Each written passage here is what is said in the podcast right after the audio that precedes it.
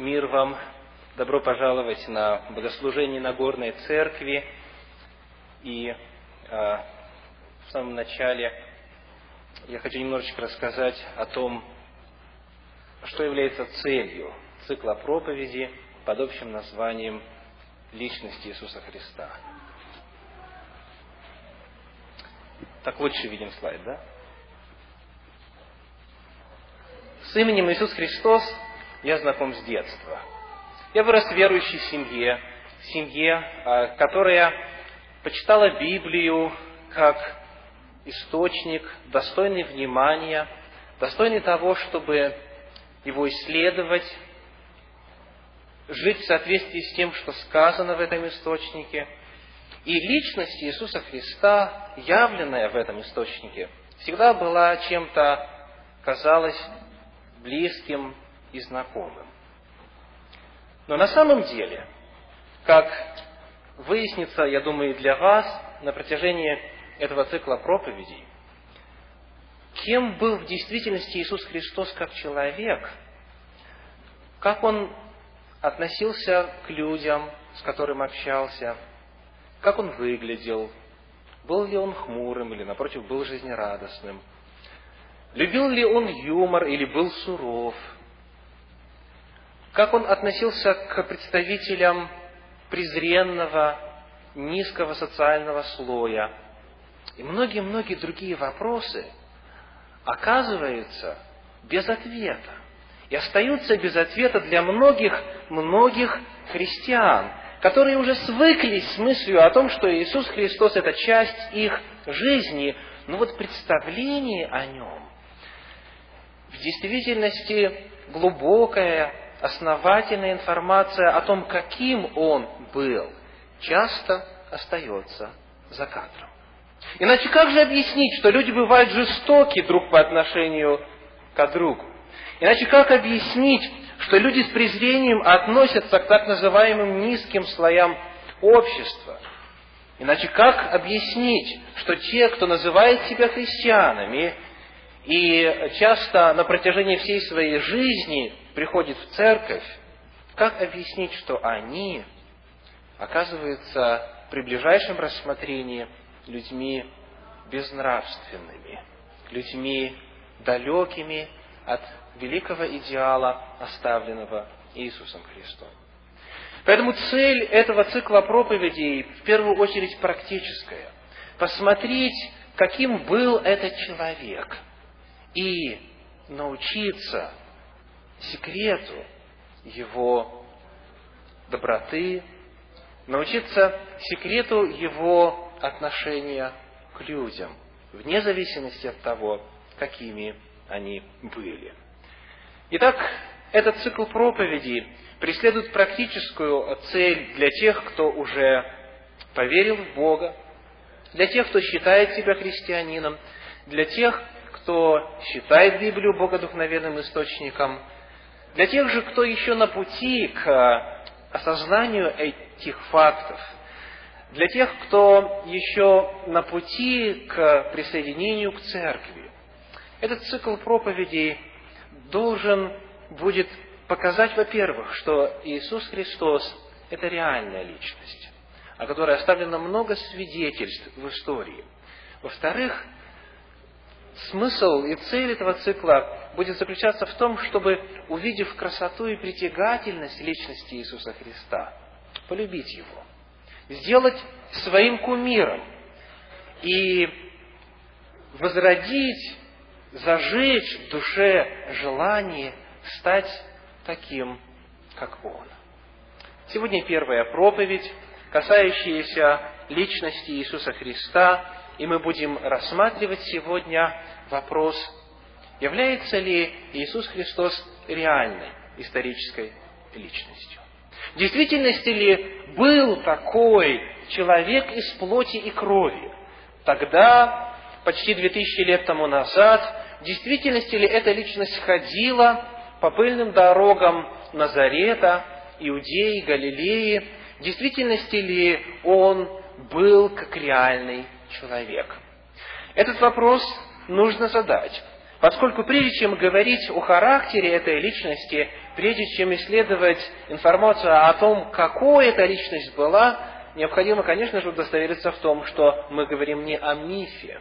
Мы говорим о чем-то реальном, о том, что в действительности является такой же частью истории, как, например, Александр Македонский и э, Дарий Великий, Навуходоносор, Будда, Конфуций и все остальные исторические личности. Итак, начинаем. Историчность Иисуса Христа.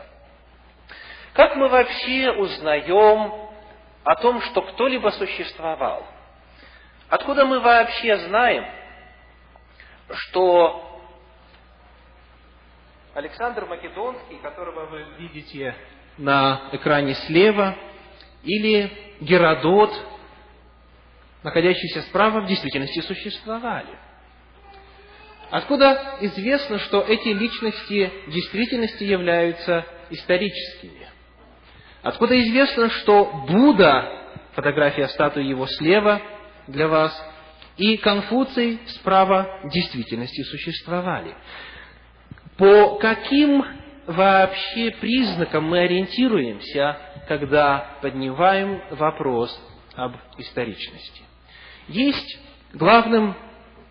Предыдущий слайд, пожалуйста. Есть главным образом два способа узнать, существовал ли кто-то в истории или нет. Во-первых, когда его современники или люди, жившие близко по времени к этому человеку, оставили о нем свидетельство, записали, рассказывали, учили, передавали информацию. Если кто-то из современников Иисуса Христа в действительности знал, что такой был, и оставил какие-то свидетельства. Во-вторых, если эта личность оставила какие-то следы в истории, написала что-то, построила нечто, а, создала новое направление в философии, в религии, политике, в географии и так далее. Например, Александр, да, вот, пожалуйста, сообщение современников – это первое, что а, обыкновенно необходимо, чтобы установить историчность какой-либо личности. Второе – найти следы в истории, литературные памятники, архитектуру, географию, философию, религию и так далее. Александр Македонский оставил после себя греческую империю. Вот здесь на этой карте вы можете увидеть как минимум три города, а, которые носят его имя. Александрия, около Тарса, э, на побережье Средиземного моря, Александрия и еще одна Александрия справа по карте, там э, ближе к Вавилону. Ясно, что этот человек жил, поскольку о нем писалось, потому что он оставил много следов. Никто не будет сомневаться в историчности Александра Македонского.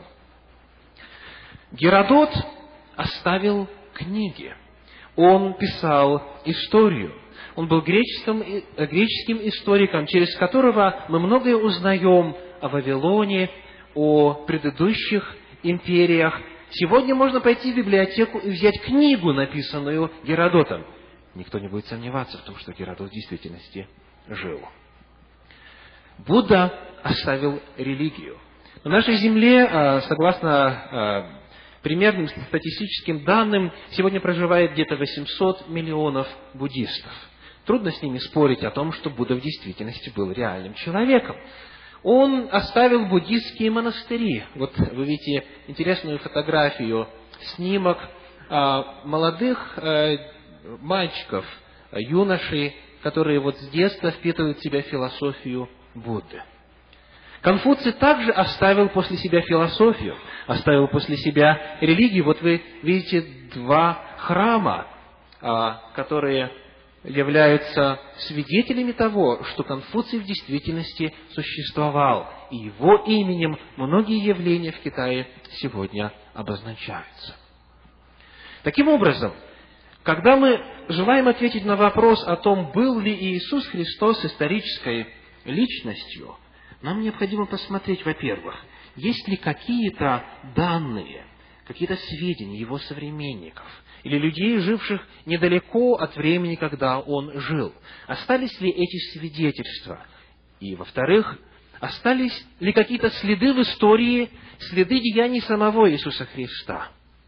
мы не будем обращаться сегодня к христианским источникам, поскольку их можно было бы э, подозревать в конъюнктурности.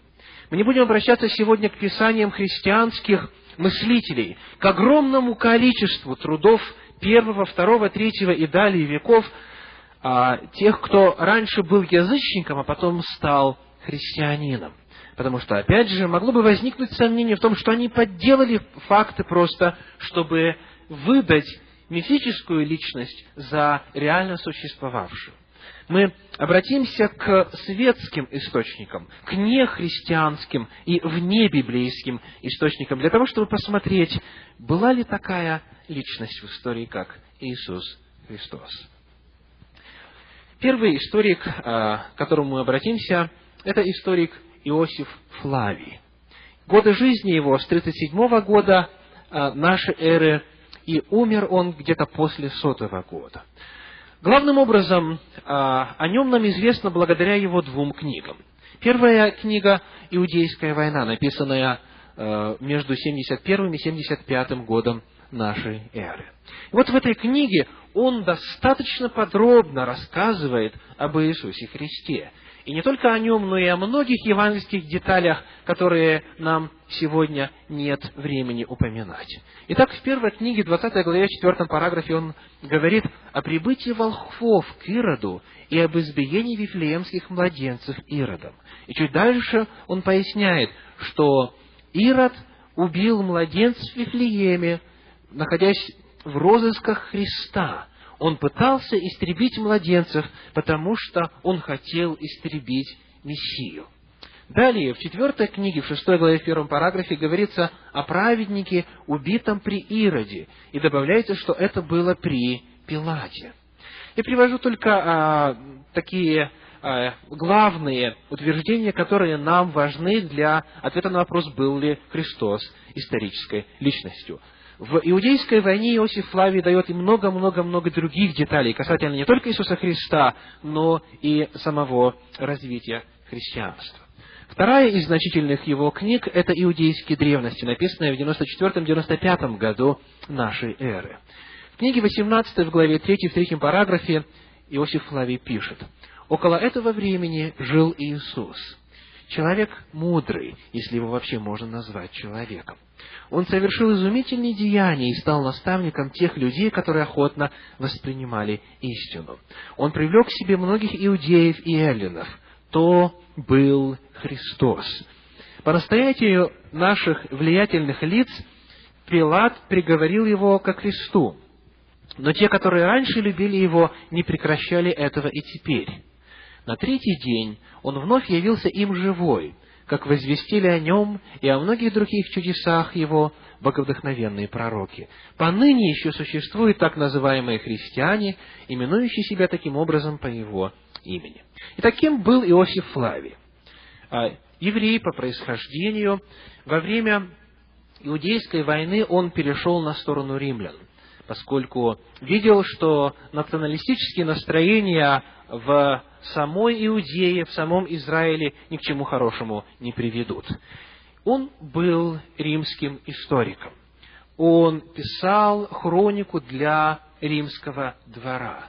Это известный римский историк, который, во-первых, конечно же, не был христианином, во-вторых, будучи римским гражданином, он был далек от каких-то конъюнктурных стремлений, то есть стремлений выдать мифического Христа за реального. И причем он писал несколько десятилетий спустя, после того, как Христос существовал и существовали апостолы. Фактически он жил в эру, когда он мог видеть или, по крайней мере, слышать свидетельства очевидцев, тех, кто видел самого Иисуса Христа.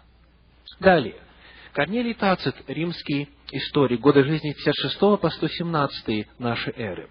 В своей книге «Анналы» в 15 э, главе, или в 15 книге, в 44 главе, он помещает следующую информацию. И вот Нерон, чтобы побороть слухи, приискал виноватых и предал изощреннейшим казням тех, кто своими мерзостями навлек на себя всеобщую ненависть, и кого толпа называла христианами. Христа, от имени которого происходит это название, казнил при Тибере прокуратор Понтий Пилат. Подавленное на время это зловредное э, суеверие стало вновь прорываться наружу, и не только в Иудее, откуда пошла эта пагуба, но и в Риме, куда отовсюду стекается все наиболее гнусное и постыдное, где оно находит приверженцев. А дело в том, что римляне считали христиан а, людьми низкой нравственности. Все потому, что христиане не участвовали в общественных мероприятиях, они не возносили жертвы императору, они вообще жили особняком, потому что императора необходимо было признать Богом, что христиане не могли в силу своих убеждений делать.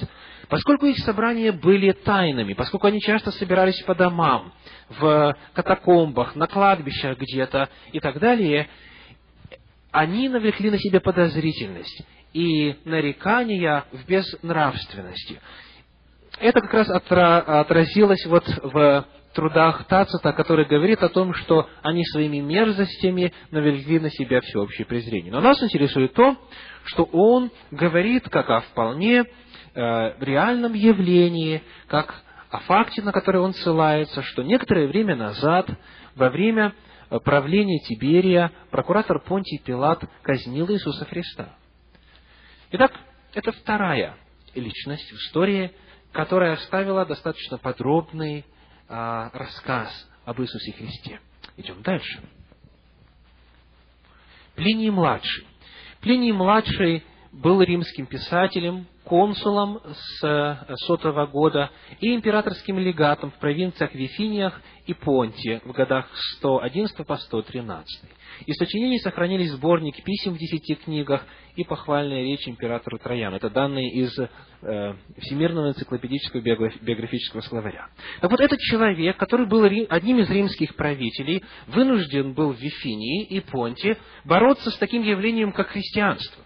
Поскольку, как я уже упомянул, христиане а, в определенном смысле чурались общественных сборищ и во многом не следовали языческим обычаям Римской империи, к ним относились с подозрением.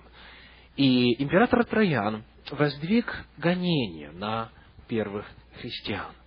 И вот Плиний-младший писал Трояну о состоянии дел в его ведомстве и писал о христианах, писал о том, какие у них обычаи и так далее. Итак, в десятой книге из писем Плиния-младшего, в девяносто седьмом письме, например, описываются христиане, и говорится о том, что у них есть обычай собираться в один день недели рано, собираться вместе, проводить богослужения, на которых они воспевали, чередуясь Христа как Бога, что христиане приносили клятву воздерживаться от воровства и грабежа, не нарушать данного слова, что они принимали обычную невинную пищу и так далее. Он подробно описывает, как он действовал в случае, когда кто-то доносил на христиан, и у него нет ни тени сомнения в том, что христиане – это те, кто верит в Иисуса Христа, жившего несколько десятилетий назад, и в честь которого собирают собрания, которому поклоняются как воскресшему и так далее. Идем дальше. Следующая интересная ссылка у Лукиана, а, греческого сатирика, годы жизни со 120 по 190 нашей эры. Это также эпоха очень близкая к тому времени, когда Иисус Христос в действительности существовал. Лукиан называет Христа распятым мудрецом. А если а, вам попадется когда-нибудь его, э, попадутся когда-нибудь его сочинения, вы увидите насколько интересны аргументы, которые Лукиан приводит против христианства. Он осмеивает Христа, он высмеивает некоторые учения христиан, но он знает, что Христос реально существовал и что его распяли. Он был мудрецом, но недостаточно мудрым, говорит а, Лукиан, для того, чтобы избежать вот такой страшной участи. Цельс философ Платоник в 178 году нашей эры называет Иисуса вождем мятежа. Он а, характеризует христианство как направление а, политическое, у которого было политическое начало. Как раз римляне и воспринимали христианство подобным образом. Из Евангелия мы узнаем, что у Иисуса Христа было политическое обвинение. Помните, какое? Царь иудейский. Что он якобы хотел сместить собою э, римских правителей и стать политическим лидером. Очень интересны также свидетельства врагов христианства, свидетельства врагов Христа, врагов в кавычках, то есть тех, кто не принадлежал к христианам и относил себя к представителям других религий. Нас главным образом интересует иудаизм, в среде э, которого появилось христианство, и ислам, который появился пять столетий спустя, после того, как э, возникло христианство. Итак, обратимся к некоторым данным, касающимся иудаизма. Иудаистские источники. О них а, в свое время писал академик Белецкий, фотографию которую вы видите на экране. В самом начале 70-х годов распространялась машинописная лекция советского академика Белецкого. Она называлась «Характеристика атеистической литературы» которой он перечисляет имена 26 свидетелей воскресения Христа и около десятка еврейских писателей, упоминающих о воскресении Христа.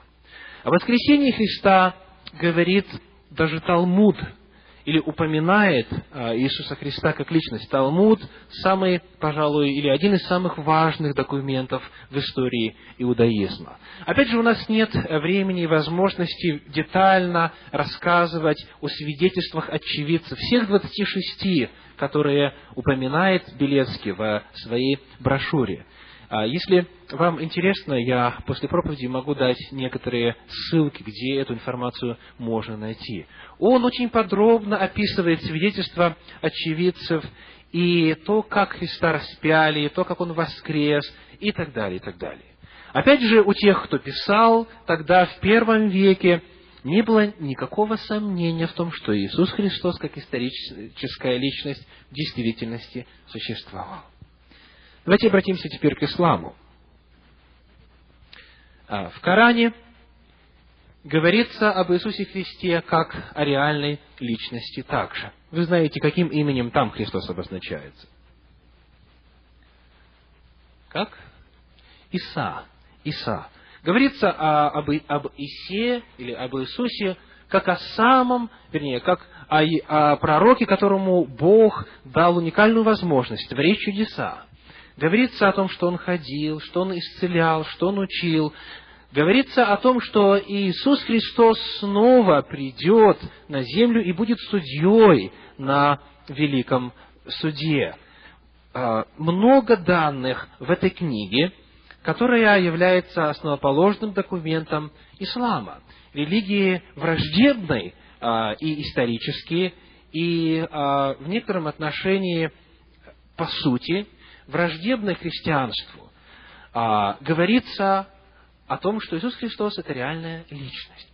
В юриспруденции так называемое свидетельство врагов является очень веским, очень весомым аргументом. Когда незаинтересованная сторона, не только не заинтересована, но и а, сторона враждебная высказывает какие-то а, факты в отношении того, жил ли этот человек и так далее, и так далее, эти свидетельства воспринимаются с особым весом. Это не последователи говорят Христа, а его противники. Итак, когда мы смотрим на то, что осталось в истории об Иисусе Христе, мы видим достаточное количество свидетельств римских историков, писателей, поэтических или политических деятелей, равно как и свидетельство врагов Иисуса Христа о том, что эта личность в действительности существовала. Более того, когда мы открываем Евангелие, мы видим, что они никоим образом не походят на русские народные сказки. В некотором царстве, в некотором государстве, за три девять земель, при царе Горохе, и так далее, и так далее. Было то-то и то-то. Евангелия очень точны. Они сообщают массу географических деталей. Они сообщают много исторических имен. Они сообщают даты. Давайте прочитаем для примера два отрывочка из Евангелия от Луки. Первое из них а, записано во второй главе. Итак, первое а, упоминание мы прочтем из Евангелия от Луки второй главы, первые два стиха. Луки вторая глава, первые два стиха. В те дни вышло от кесаря Августа повеление сделать перепись по всей земле. Эта перепись была первая в правлении Квериния Сирию. Не только называются географические моменты, не только называются имена в действительности реально существовавших правителей, но и уточняется, какая именно перепись это была. Это была та перепись, когда Кверини только начал Сирию править. Вот в это время, при таких-то обстоятельствах произошло то-то и то-то. Это очень точно. Так точно никто не рассказывает о представителях и основоположниках всех других религий. Возьмем, например, Заратустру. Основатель достаточно значительной в древности, да и распространенной сейчас религии зороастризм, священная книга Авеста. О нем вообще нет никаких исторических данных. Неизвестно, где он родился, неизвестно, где он проповедовал. Даже не знают, когда, когда он родился. Исследователи говорят, где-то может быть, начиная от XI века до нашей эры, до VI века до нашей эры. Вот где-то вот в этом промежутке родился. Где проповедовал? Ну, где-то в Иране, где-то вот, вот в этих областях. Что сказал? Первый текст Авесты был утерян. Осталось только то, что относится к третьему веку уже нашей эры. Представляете? Но никто не сомневается в том, что Заратустра, как реальная личность действительности, существовал, потому что он оставил после себя мощную религию. Он оставил э, свое имя, оно запечатлено в веках, оно запечатлено в его последователях и так далее, и так далее. Евангелие существеннейшим образом отличается от текстов многих других так называемых священных книг. Давайте посмотрим еще на третью главу Евангелия от Луки, первые два стиха. В пятнадцатый же год правления Тиверия Кесаря, мы уже из, из историков узнали, что такая личность в действительности существовала. Когда Понтий Пилат начальствовал в Иудее, Ирод был четвертовластником в Галилее, Филипп, брат его, четвертовластником в Итурее и Траханицкой области, а Лисаний четвертовластником в Авелинее – при первосвященниках Анне и Каяфе был глагол Божий к Иоанну, сыну Захарии, в пустыне. Посмотрите, какое обильное количество исторических фактов здесь приведено. Говорится и полностью описывается политическая расстановка сил того времени. В действительности, из истории мы знаем, что после смерти Ирода Великого, то, чем он правил, та территория, которой он правил, была разделена на четыре части – и появилось такое понятие, как четвертовластники. Оно было характерно только для того периода, потому что потом опять политическая обстановка сменилась, и это, а, этот институт аннулировали. Называются имена. Более того, говорится и о религиозной истории. Говорится о том, что в иудаизме в это время первосвященниками были Анна и Каяфа. Называется год правления Тиверия Кесаря. Более точных исторических данных невозможно и вообразить. Более того, когда вы сверяете все это с историей, оказывается, что так все и было. Новый Завет, повествование об Иисусе Христе наполнены историческими деталями. Характер и стиль Евангелий очень сильно отличается от всего, что оставили нам по поводу основателей других религий. Когда же родился Иисус Христос? Если это реальная историческая личность, должна быть известна дата его рождения. Э, скажите, что обозначают такие сокращения, как BC, в английском языке. Дословно, да, before Christ, до Христа. А AD, как это расшифровывается? Да, это, это латинское понятие Анна Домини. Дословно год Господа. BC и AD, до нашей эры, атеисты не любили до Рождества Христова говорить, после нашей эры, или начала нашей эры. Сама история делится в современном мире вот таким образом. Появление Иисуса Христа как исторической личности является водоразделом. Это новая эпоха с появлением этой личности началась. Все, что было до этого, это до нашей эры. Наша эра – это эра с Иисусом Христом. Поэтому вроде бы ответ на вопрос о том, когда родился Иисус Христос, достаточно прост. Нужно посмотреть э, в календарь, увидеть, что идет 2002 год, ну и, так сказать, с легкостью прийти к заключению о том, что Иисус Христос, соответственно, родился 2001 год назад. Э, но, оказывается, нет. Давайте поговорим на эту тему. Во-первых, дни рождения в первом веке в иудейской среде обыкновенно не праздновались. Это отношение к дням рождения установилось еще со времени Соломона. Он в книге Екклесиаст в седьмой главе, в первом стихе пишет Екклесиаст 7.1 «День смерти лучше дня рождения». И он объясняет, потому что человек рождается на страдания в этот мир. Когда умирает, все страдания заканчиваются. День рождения не отмечался, и посему нет никаких данных о том, когда, в какой а, месяц и в какой день месяца родился Иисус Христос. Можем ли мы знать информацию о годе его рождения? Иосиф Флавий пишет о том, что незадолго до смерти Ирода Великого произошло лунное затмение. Оно было в четвертом году до нашей эры. В четвертом году до нашей эры. Евангелия и иные исторические свидетельства сообщают нам о том, что Иисус Христос родился во время Ирода Великого.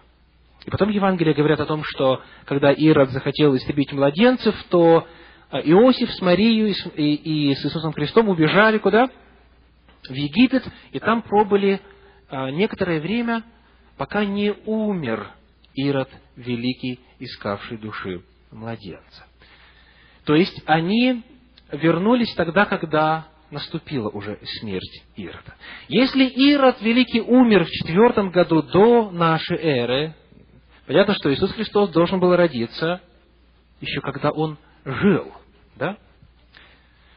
Поэтому, э, согласно историческим данным, получается, что Иисус Христос родился в четвертом году, примерно в четвертом году, приблизительно в четвертом году до нашей эры, до четвертого года до нашей эры. А, каким же образом получилось так, что произошла ошибка на четыре года? Каким образом получилось так, что сегодня идет 2002, а должен был бы быть какой? 1900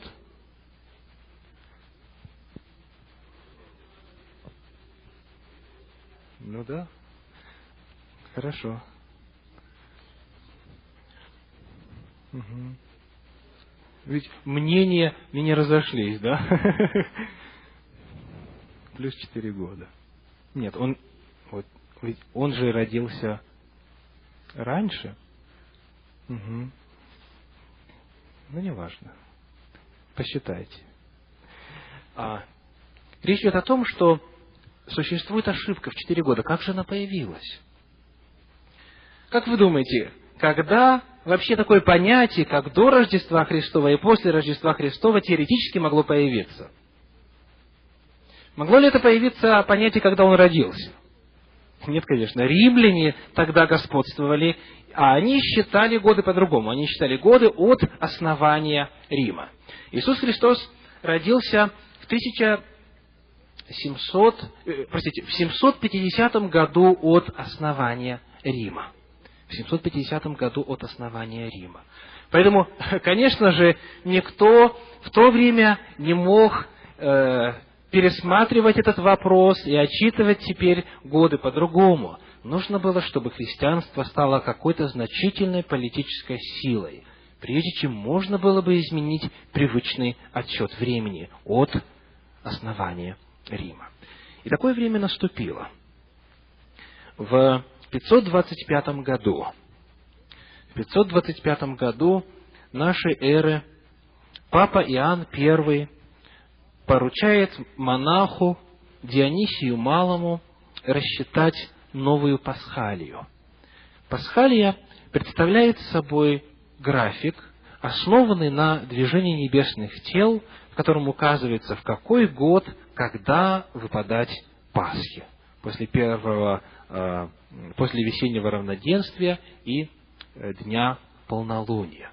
И вот когда он стал этим заниматься, он выяснил определенную закономерность о том, что с определенным шагом, с определенной периодичностью даты в истории совпадают. То есть, предположим, 13 марта, через столько-то, столько-то лет, снова будет именно 13 марта, с тем же самым расположением небесных тел, что и соответствующее количество лет назад. И когда он делал эти подсчеты, он а, посчитал, что дата рождения Иисуса Христа – должна была случиться, то есть это был ретроспективный подход, должна была случиться вот тогда-то. На основании этих расчетов было принято новое понятие. До Рождества Христова и после Рождества Христова стали считать годы. Впоследствии оказалось, что монах Дионисий Малый как раз таки допустил ошибку в четыре года. Поэтому получилось так, что Иисус Христос родился на четыре года раньше Рождества Христова в э, привычном для нас понятии. И что э, интересно, когда мы сравниваем даты, данные Евангелиями, например, 15-й год правления Тиверия Кесаря, и то, что Иисус Христос родился при Ироде Великом, и так далее, и так далее, все удивительным образом сходится с историческими данными. Итак, Иисус Христос родился в четвертом году до нашей эры, его служение началось в 27 году нашей эры, это был 15 год правления Тиверия Кесаря, и он был распят в 31 году нашей эры, прожив на земле 33 с половиной года.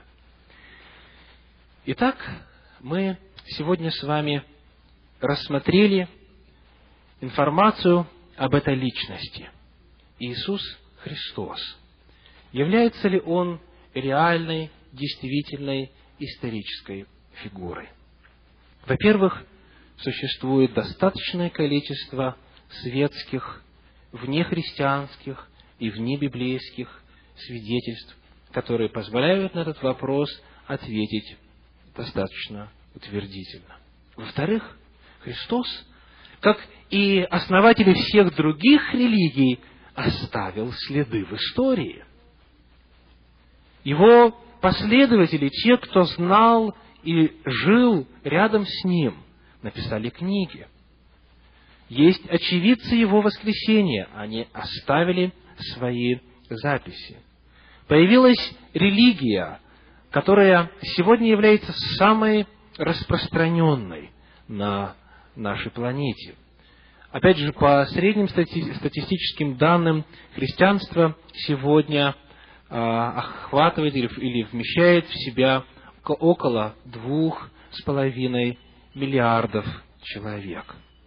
Далее по, а, по величине идет ислам, где-то полтора миллиарда человек. Христианство возникло в результате деятельности реальной исторической личности.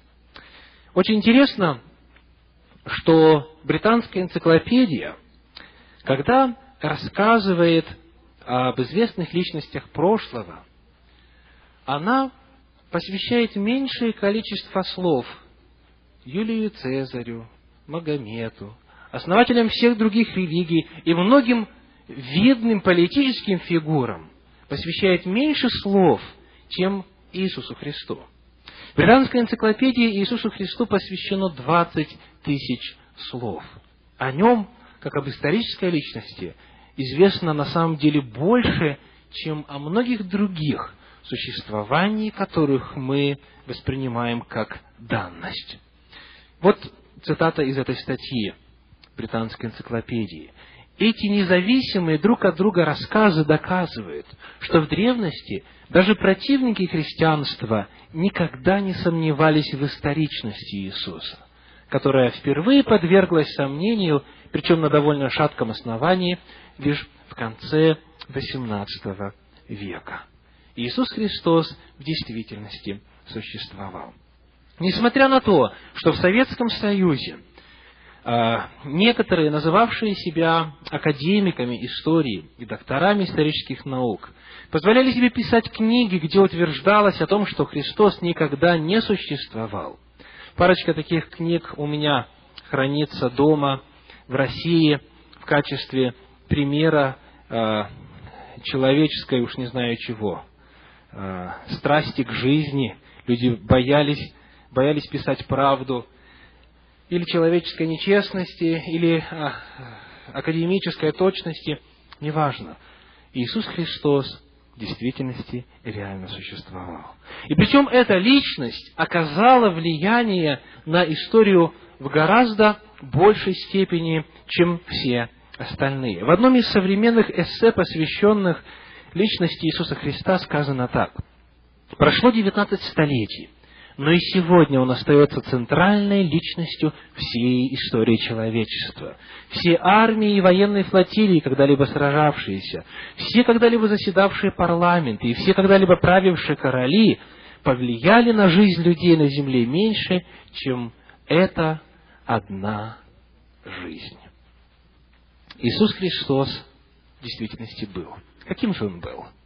Как он вел себя? Какой длины были его волосы, какого цвета, был ли он с бородой или без бороды, как он выглядел физически, каким он был по характеру. Об этом в последующих проповедях из цикла «Личность Иисуса Христа». А сейчас мне хотелось бы совершить молитву благодарности Богу за возможность провести сегодня с вами этот час, поблагодарить Его за то, что у нас есть достоверный источник информации. Евангелиям можно доверять. Они совпадают с историческими данными. Господи, я благодарю за сегодняшний день. Благодарю за эту возможность собраться вместе в тишине, в мире, в спокойствии, для того, чтобы открыть страницы истории и начать увлекательное путешествие по исследованию личности Иисуса Христа. Прошу, очень Небесный, благослови наши дальнейшие встречи. А помоги, чтобы это исследование обогатило каждого из присутствующих. Вторую возможность э, посещать этот цикл проповедей для того, чтобы создать цельную, ясную картину личности Иисуса Христа. Просим, благослови и оставшиеся части богослужения сегодня в этой Нагорной Церкви помоги прославить имя Твое во имя Иисуса Христа. Аминь.